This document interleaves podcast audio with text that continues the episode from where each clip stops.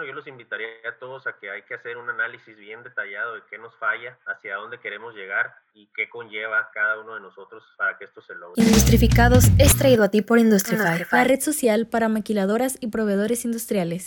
Bienvenidos a Industrificados. Hoy tenemos como invitado al presidente de Canacintra, Alberto Sánchez. Bienvenido, Alberto. Muchas gracias, Miguel. Eh, saludos a todo el auditorio y muchas gracias por la invitación.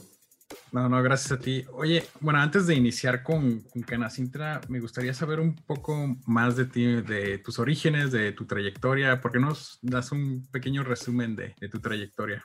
Sí, claro que sí. Mira, te platico que eh, yo soy nacido en Mexicali, considerado de primera generación porque pues mis padres son, son de fuera, son de la ciudad de Monterrey.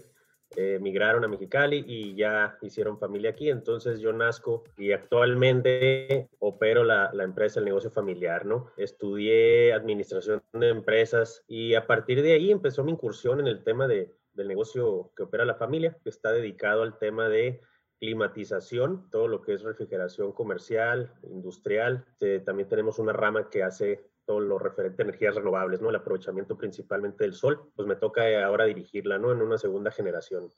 Pues qué buen negocio, ¿no? Digo, están en Mexicali y pues la ciudad que atrapó el sol, energía solar y, y aire acondicionado para el infierno de allá. Así es, acá es un artículo de primera necesidad. Este, la verdad es que los climas que tenemos aquí en verano ponen a prueba ahora sí que cualquier sistema, ¿no? Este, hay que recordar que estos sistemas pues no están diseñados realmente para este, este tipo de temperatura y pues requieren estar en óptimas condiciones para poder eh, dar el desempeño eh, que se requiere, ¿no? Entonces hay un área de oportunidad grandísima ahí para una empresa como la nuestra, que su expertise es precisamente ese, ¿no? Buscar optimizar eh, los sistemas, estamos muy enfocados en el tema de servicio y atención de emergencias para nuestros clientes comerciales, que principalmente el enfoque es a la refrigeración comercial, ¿no? Tienen producto perecedero. Este, y hay que tener la atención y los equipos siempre al 100 precisamente para evitar cualquier eh, posible mermo daño, ¿no? Súper bien. Oye, y cuéntanos, ¿cómo es que llegaste a Canacintra? ¿O cómo es que te escogieron o cómo te postulaste para la presidencia? Yo empecé a colaborar en el tema de energía, precisamente, hace aproximadamente cinco años. Estaba de presidente en ese entonces Adrián Flores y con él me acerco precisamente para ver el tema de la energía, ¿no? Yo veía que en el estado eh, el tema de energía estaba empezando a ser un problema y no estábamos volteando a ver eh, el tema de las energías renovables y, veía yo que había mucho campo de acción ahí para implementar, ¿no?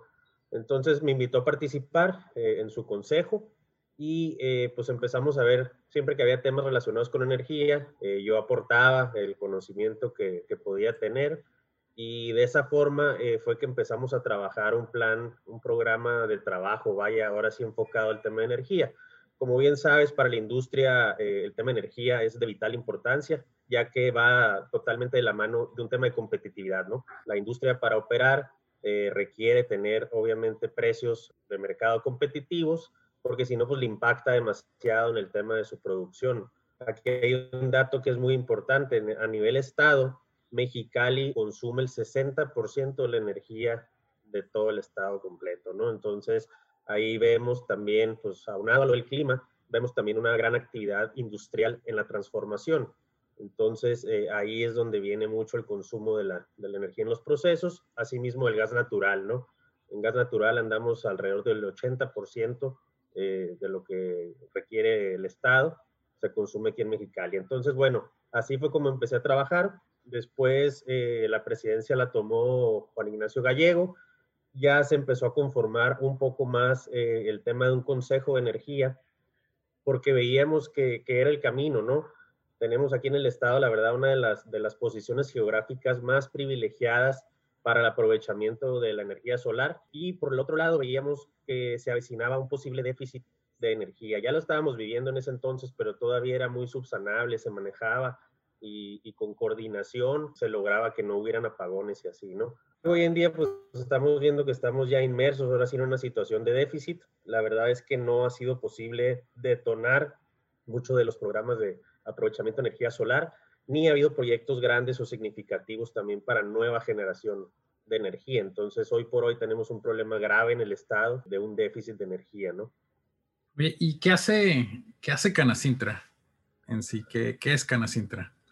Mira, Canacintra es la Cámara eh, Nacional de la Industria de la Transformación, como lo dice su nombre, envuelve a todo lo que es el tema industrial, ¿no? Mexicali es una ciudad con gran vocación industrial.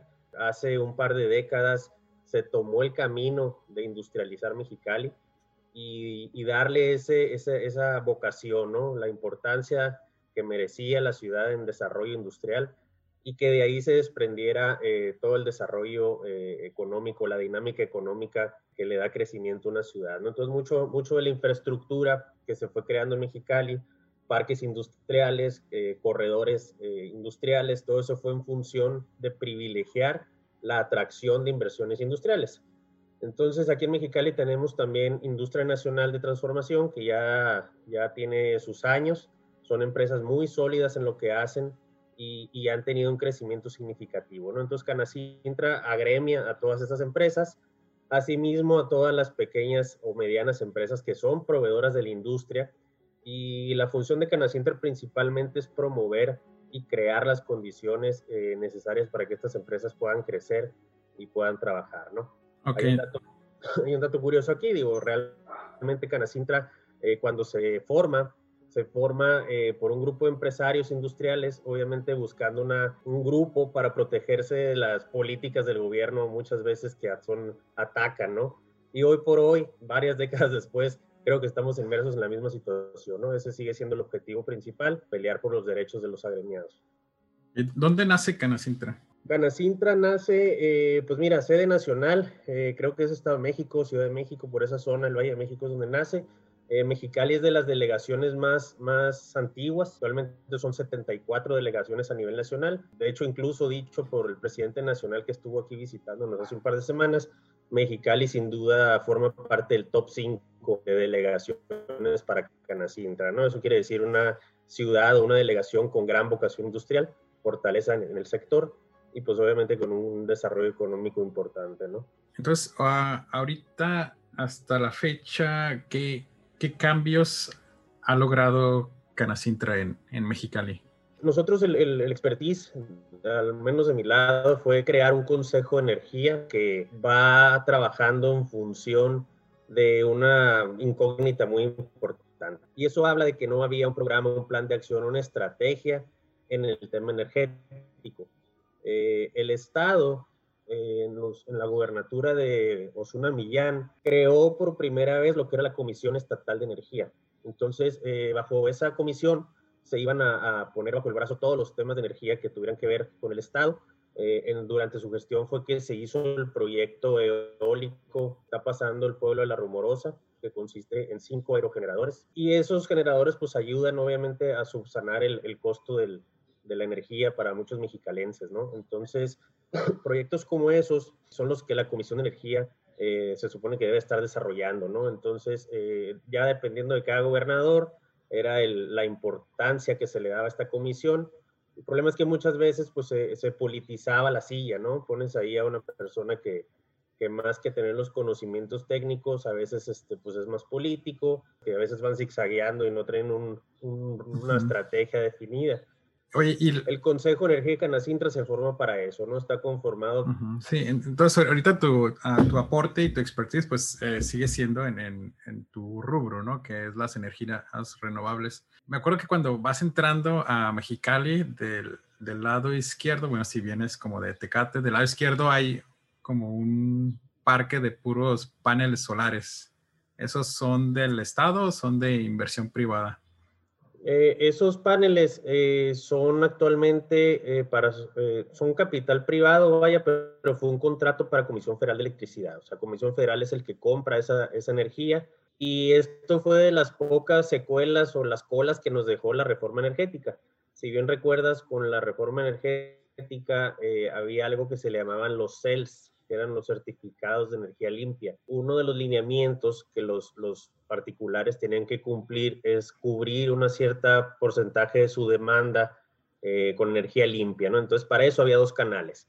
O tú inviertes en tu proyecto propio de energía limpia, eh, puesto en tu empresa, o por decirte un ejemplo, o bien los adquieres del proveedor, ¿no? Que en este caso, pues nuestro proveedor único aquí es Comisión Federal de Electricidad. Ellos necesitaban tener la capacidad de otorgarte esos CELS este, para que tú pudieras cubrir, ¿no? Esa era la segunda opción.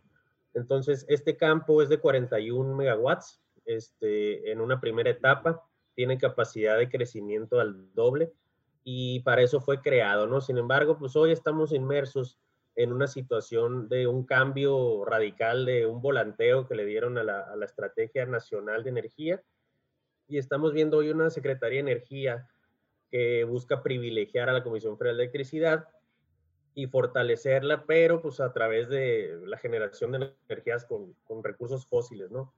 Entonces, hoy por hoy, tal parece que todas esas estrategias pues quedan atrás.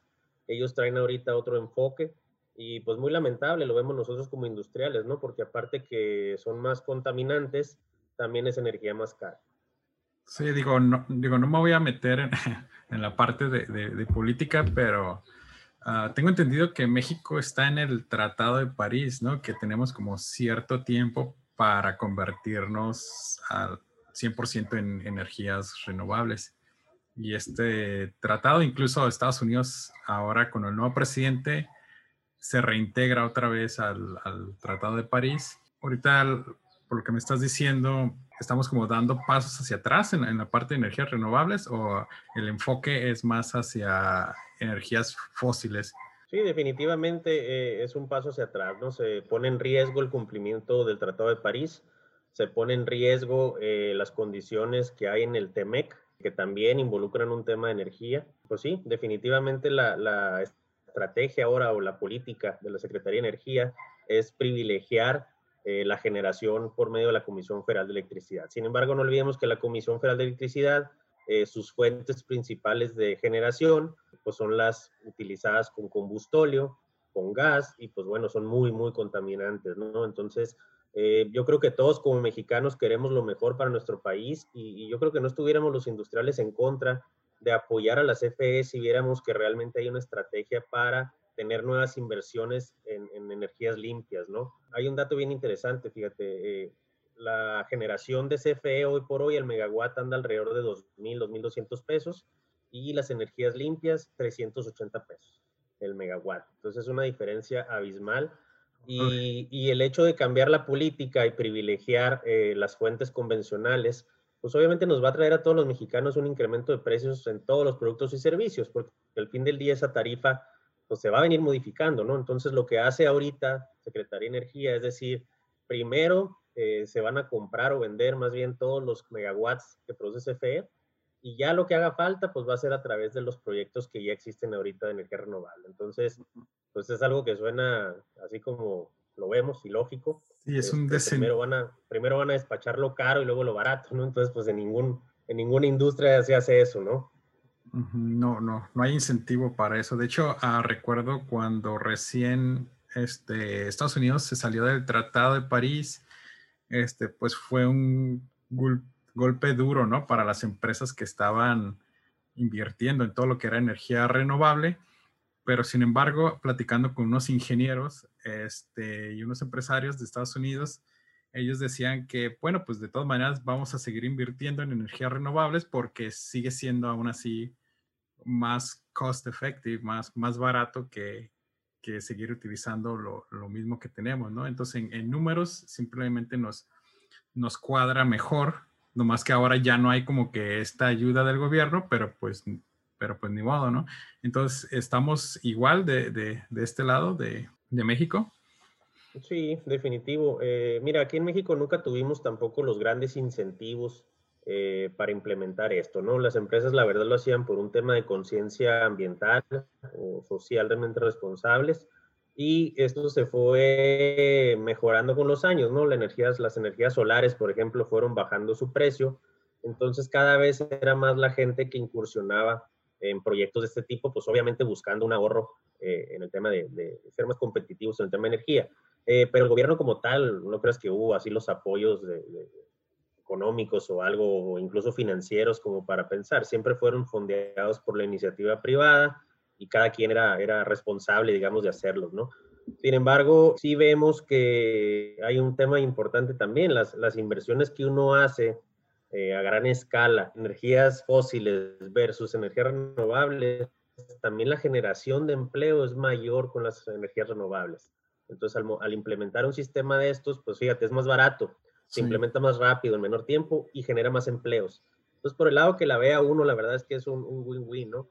Aquí lo que estamos viendo es que el Estado está buscando eh, pues que la CFE subsista, ¿no? Sin embargo, pues es un tema de añejo, de muchos años, es una empresa eh, poco competitiva, es una empresa ineficiente y pues bueno, todos sabemos eso, ¿no? Si tú quieres agarrar una empresa así y hacerla productiva de la noche a la mañana, pues es algo complicado, pero ahorita el tema está en que están violando acuerdos y marcos legales de, de monopolios incluso, entonces, eh, pues yo creo que va a ser difícil, difícil ahí la, el trayecto que tiene que recorrer el gobierno, ¿no? Oye, a ti te nombraron a presidente el 7 de mayo del 2020, en medio del, pues ahora sí que de, de, de, todo esto, ¿no? ¿Por qué, ¿Por qué aceptaste o, o, por qué decidiste entrar como en medio de, pandemia, ¿no? Apagar fuegos como te digo, yo venía colaborando eh, pues durante tres gestiones de, presidentes diferentes. Después de Juan Ignacio siguió eh, Eugenio Lagarde, el presidente anterior, hoy expresidente.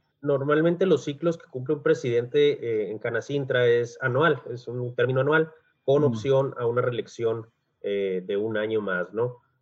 Entonces, sí, se nos atravesó la pandemia. Este, técnicamente Eugenio debía de salir en 2020, pero pues esto de la pandemia hizo que la asamblea, que normalmente es entre enero y febrero, eh, pues empezara a alargar por las condiciones que había el semáforo rojo. Si bien recuerdas, todo el mundo pensábamos que iba a ser esto de la pandemia algo que duraba dos, tres meses, posiblemente cuatro y se iba a calmar todo, ¿no? Pues no fue así, llevamos ya prácticamente un año y eso nos forzó a que en mayo este, Eugenio tomó la decisión de ya separarse del cargo eh, de hecho, no hemos tenido, no pudimos tener la asamblea en 2020.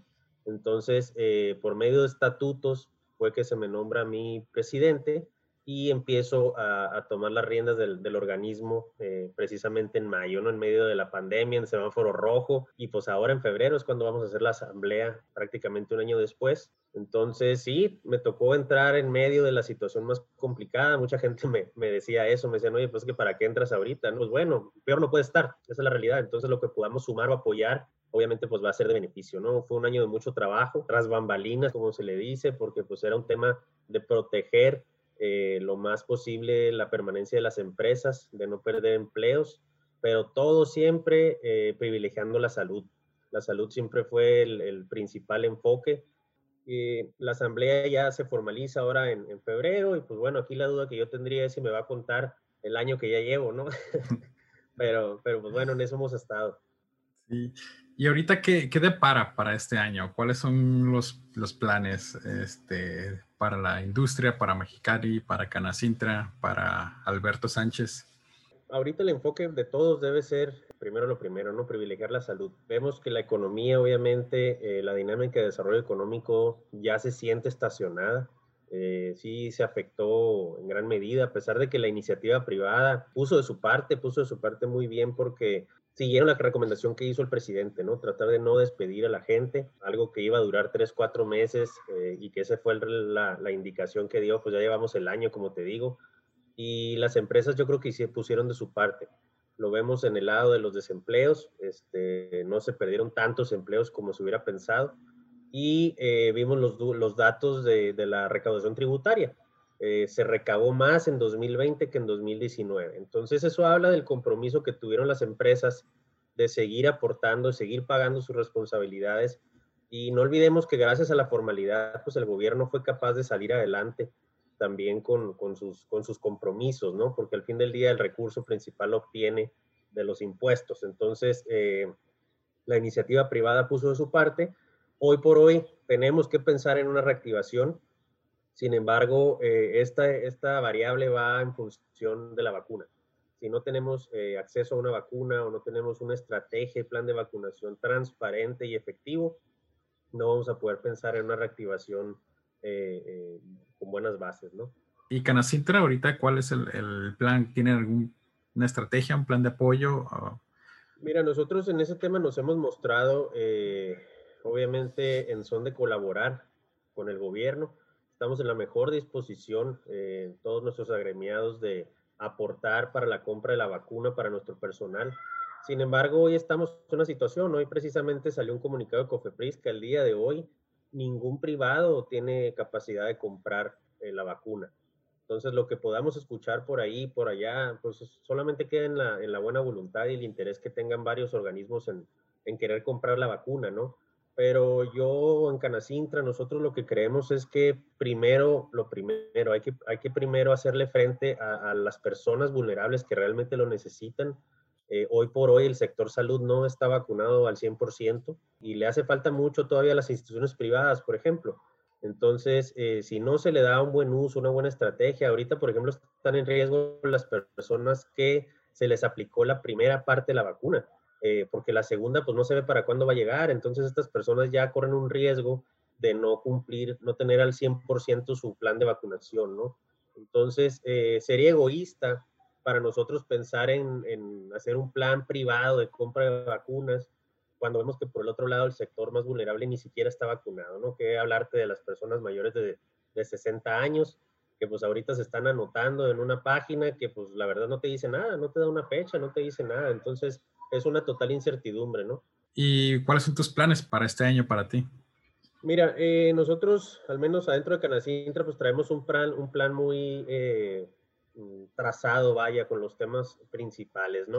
Eh, los temas bandera para Canacintra van de la mano de la competitividad, de la dinámica económica y pues esto es lo que es energía, tener energía accesible a buenos precios, un tema de agua, tuvimos aquí, si bien recuerdas, un, capítulo eh, muy tenebroso con una cervecería que se quiso instalar y pues al fin del día es un tema que se politizó y se le disfrazó con tema de falta de agua, ¿no? Sin embargo, pues los análisis técnicos y todo lo que tenemos, pues no habla de eso. Es más que todo un tema ahí político. Entonces, eh, Canacintra siempre gestionó con las autoridades el tema de formar una mesa de trabajo que pudiera conformarse por todas las organizaciones eh, gubernamentales y obviamente la iniciativa privada. ¿Para qué? Cualquier proyecto nuevo, Miguel, que vaya a llegar al Estado, se le evalúe la factibilidad del uso de agua. Eh, no podemos permitirnos que vuelva a repetirse este capítulo pues muy penoso a nivel mundial, ¿no? De una empresa que vino, pagó todos sus permisos, cumplió con la ley, pues de repente le salieron que no había agua para ellos. Entonces, todo esto se puede evitar si es que eh, hubiera una mesa de análisis eh, técnica muy detallada en cada proyecto que va a llegar. Lo mismo con la energía, ¿no? Entonces, ahorita yo creo que el enfoque es trabajar en, en los temas de cumplimiento del marco legal, obviamente, en todas estas funciones, gestiones, propiciar la atracción de inversiones, este, va a ser difícil darle vuelta a la hoja eh, para buscar nuevas inversiones, pero lo tenemos que hacer. Tenemos que buscar a la par que en Mexicali y en el estado se den las inversiones para infraestructura.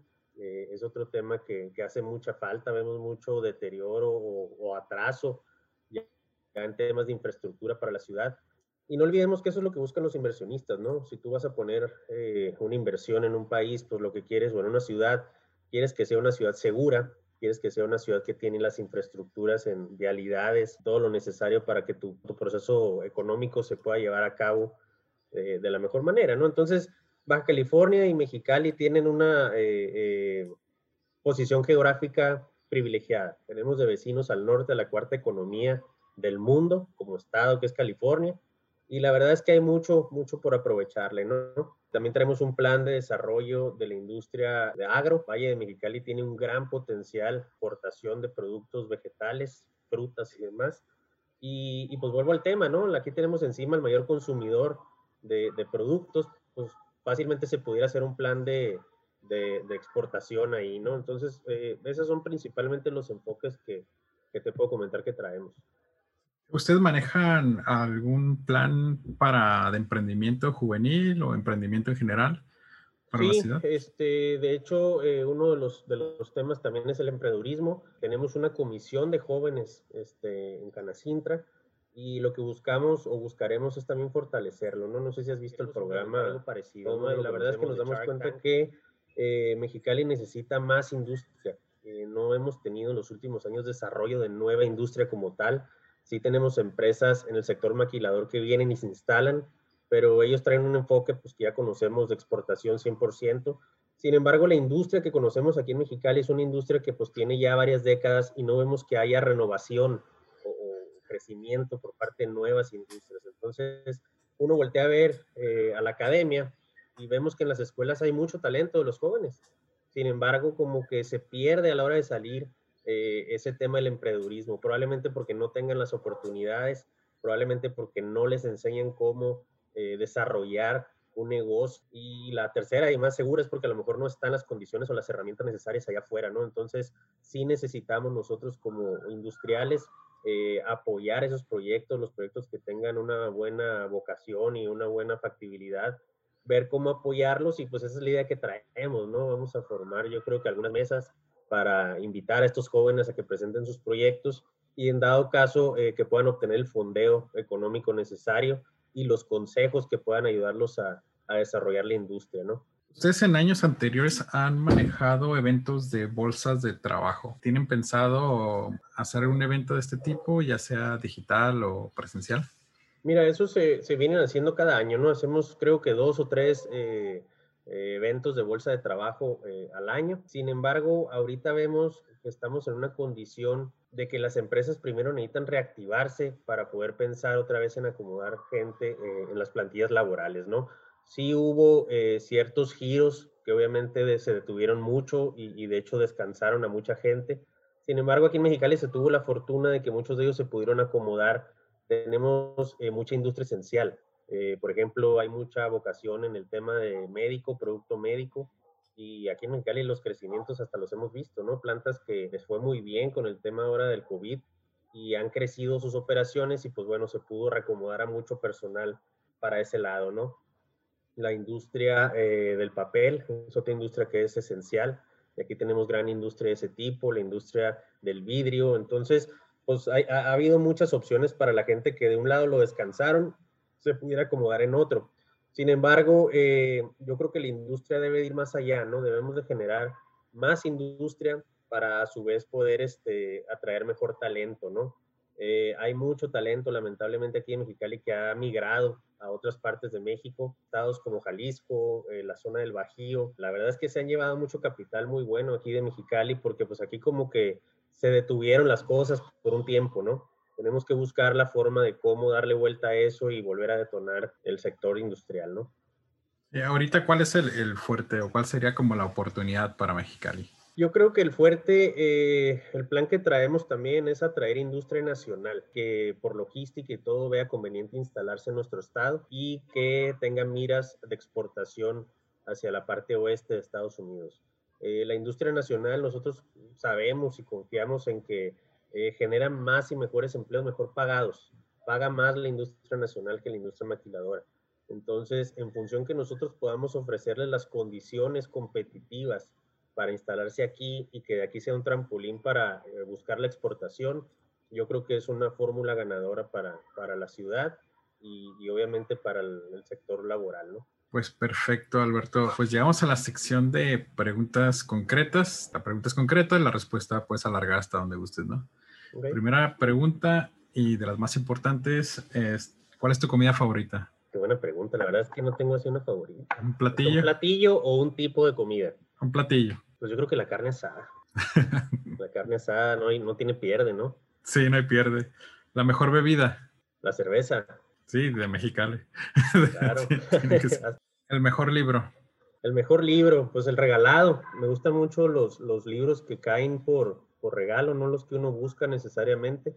Este, ahorita me acaban de regalar un libro hace la semana pasada que va relacionado al tema del compromiso y empoderamiento ciudadano en la comunidad. Apenas lo voy a empezar a leer, la verdad es que no lo he empezado, pero esa clase de regalos son, son interesantes, ¿no?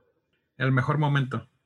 Cuando fui papá, ambos en igual de importancia, yo creo, pero esos momentos muy, muy mágicos. Si pudiera regresar al momento en que terminaste la preparatoria, ¿qué cambiarías?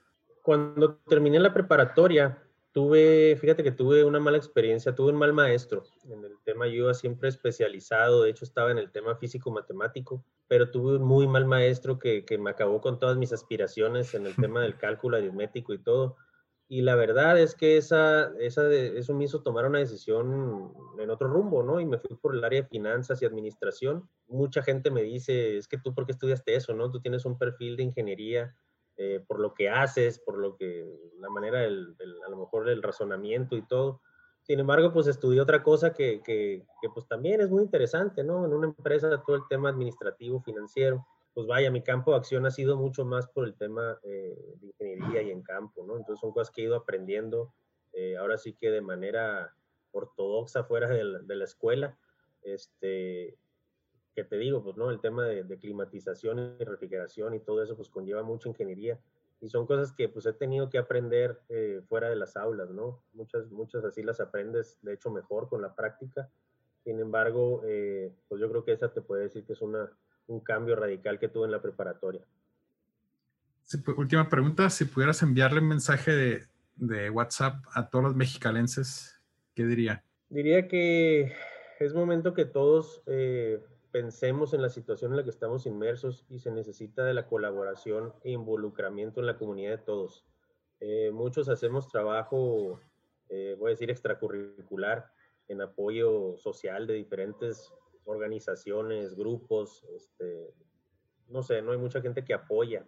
Sin embargo, eh, yo creo que requerimos hoy de un compromiso mucho más fuerte como mexicalenses porque pues, se, avecina un proceso electoral y aunque uno no quiera llegar al tema político, eh, nos damos cuenta que los partidos y, la dinámica política pues no ha cambiado en las últimas décadas, entonces los resultados siguen siendo los mismos.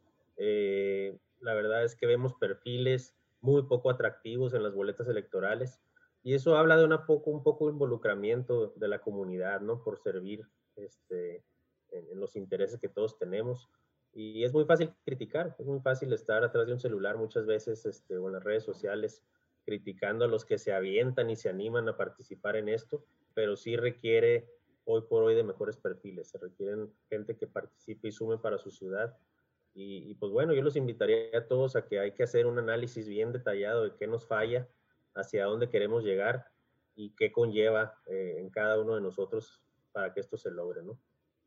Alberto, muchísimas gracias. Gracias a ti, Miguel, por la oportunidad y fue una buena charla. Industrificados es traído a ti por Industrify, la red social para maquiladoras y proveedores industriales. Y antes de cerrar, quiero agradecerte por estarnos escuchando y me gustaría saber un poco más de ti. Si te gustó el podcast, danos 5 estrellas y déjanos un comment en Apple Podcasts. También nos puedes encontrar en Facebook e Instagram. Y hasta la próxima.